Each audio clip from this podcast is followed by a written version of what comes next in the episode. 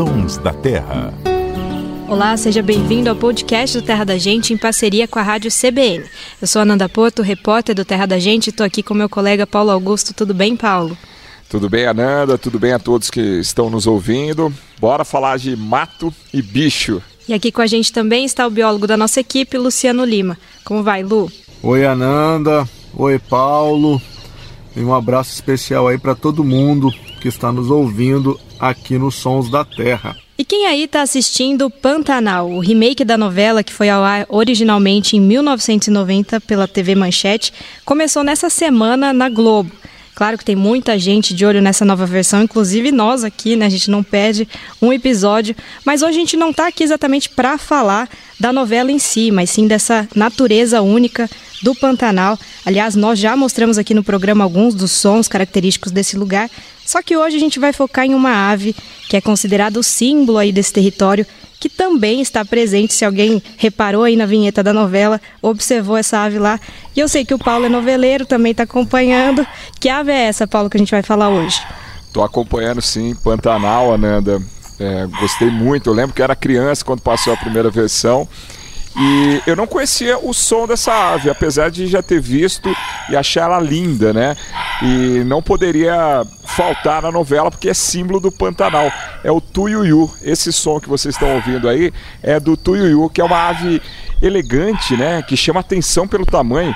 Pode atingir ali 1,40m, 1,60m de altura e ter ali quase 3 metros de envergadura da asa. E é uma ave muito bonita, com tons contrastantes, né? As penas são brancas, a região da cabeça é sem pena e preta, né?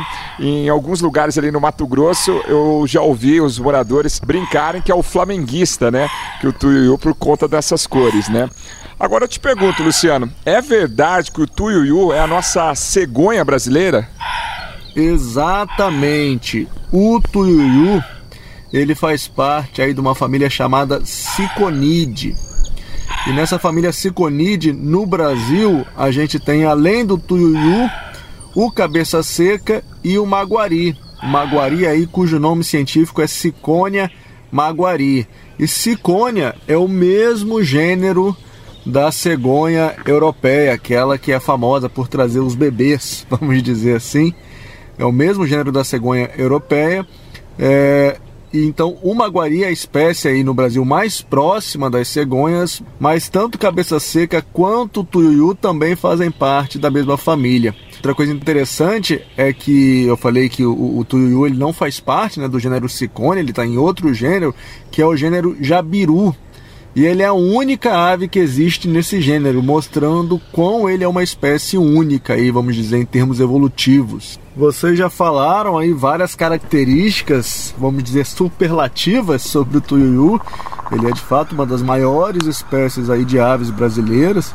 É, mas essa, esse superlativo também está presente aí na sua reprodução. Ele constrói um dos maiores ninhos aí entre as aves brasileiras, uma plataforma construída em árvores aí, é, que pode facilmente ultrapassar os dois metros de largura e ter até um metro de altura. E é uma estrutura super sólida porque é um ninho que é aproveitado é, ao longo dos anos. Então, geralmente, o casal ele aproveita o mesmo ninho em diferentes estações reprodutivas. Falando em casal, uma coisa bem interessante da gente ressaltar é que, ao que parece aí, o tuiuiu é uma espécie monogâmica. Alguns pesquisadores observaram aí através das manchas que ele tem é, no pescoço, né? varia um pouco de indivíduo para indivíduo, então às vezes você consegue reconhecer um indivíduo através das manchas. Re repararam aí que pelo menos um casal foi visto durante três anos, três estações reprodutivas consecutivas juntos. Um fato que demonstra que a espécie aparentemente é monogâmica, repete os mesmos parceiros ano após ano, é fiel aos parceiros. Bom, a gente está falando do Pantanal, do tuiuiu, que é a ave símbolo do Pantanal, mas uma coisa que é importante destacar é que o tuiuiu não existe só no Pantanal, né? Dá para observar essa ave em outras regiões, inclusive, né, eu estou falando aqui de Campinas, e aqui bem pertinho da gente, um exemplo é o Tanquã, ali em Piracicaba, que é o mini Pantanal, tem tuiuiu. Luciana, a gente pode dizer então que nós temos um pouquinho do Pantanal perto da gente? Exatamente, Ananda. O tuiuiu, apesar de ser aí um símbolo do Pantanal, ele não é uma espécie de ave endêmica do Pantanal, ou seja, ele não é uma espécie de ave exclusiva do Pantanal. Ele inclusive pode ser encontrado até mesmo fora da América do Sul, ocorrendo também na América Central. Mas fato é que a maior parte da população da espécie ela ocorre sim no Pantanal. É, onde a espécie aparentemente é muito mais abundante durante a estação reprodutiva, que está associado aí com o período de seca do Pantanal.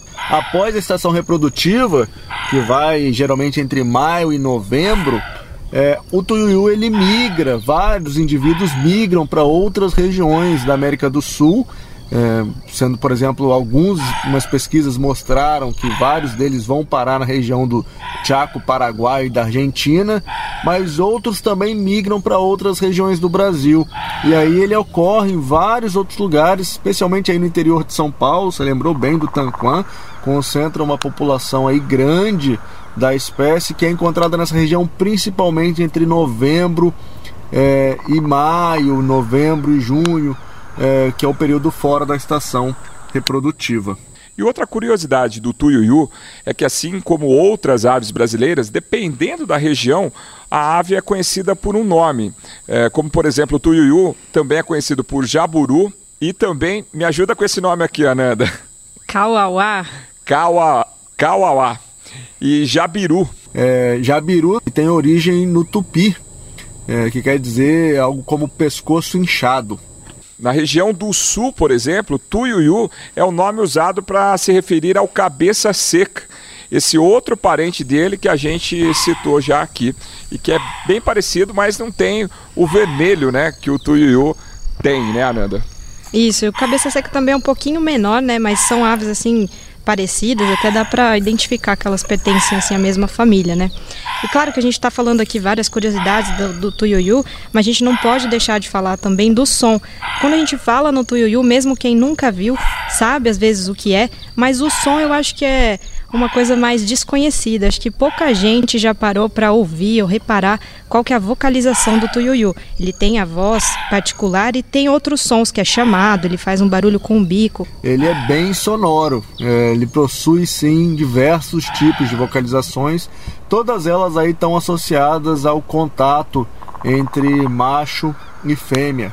É, são estalos de bico, vocalizações graves, uns, uns cantos bem interessantes que geralmente são emitidos aí em, em contato de diferentes indivíduos da espécie, embora ele não tenha uma vocalização que utilize, vamos dizer assim, para marcar o território a longa distância, como a gente está acostumado a encontrar para outras aves, eles sim possuem uma vocalização bem elaborada para se comunicar aí entre os diferentes indivíduos da espécie, especialmente o casal. Bom, hoje então a ave símbolo do Pantanal foi nosso foco. No Instagram do programa, o arroba Terra da Gente, você confere fotos dessa ave magnífica. Na semana que vem a gente está de volta aqui para falar de mais sons da nossa natureza. Até a próxima. Tchau, gente.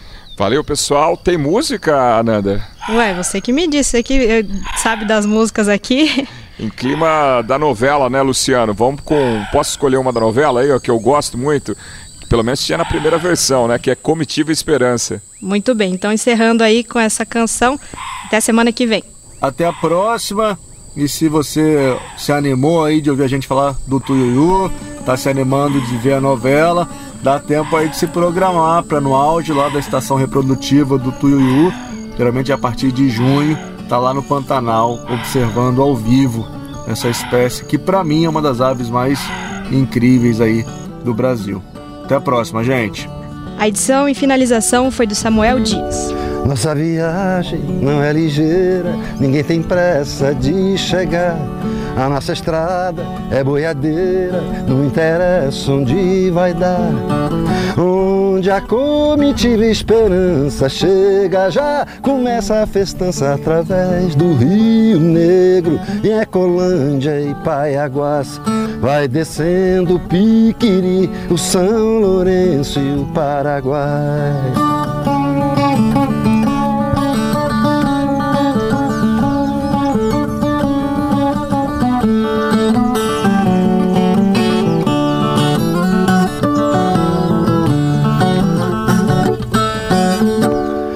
Passagem, abre a porteira, conforme for pra pernoitar.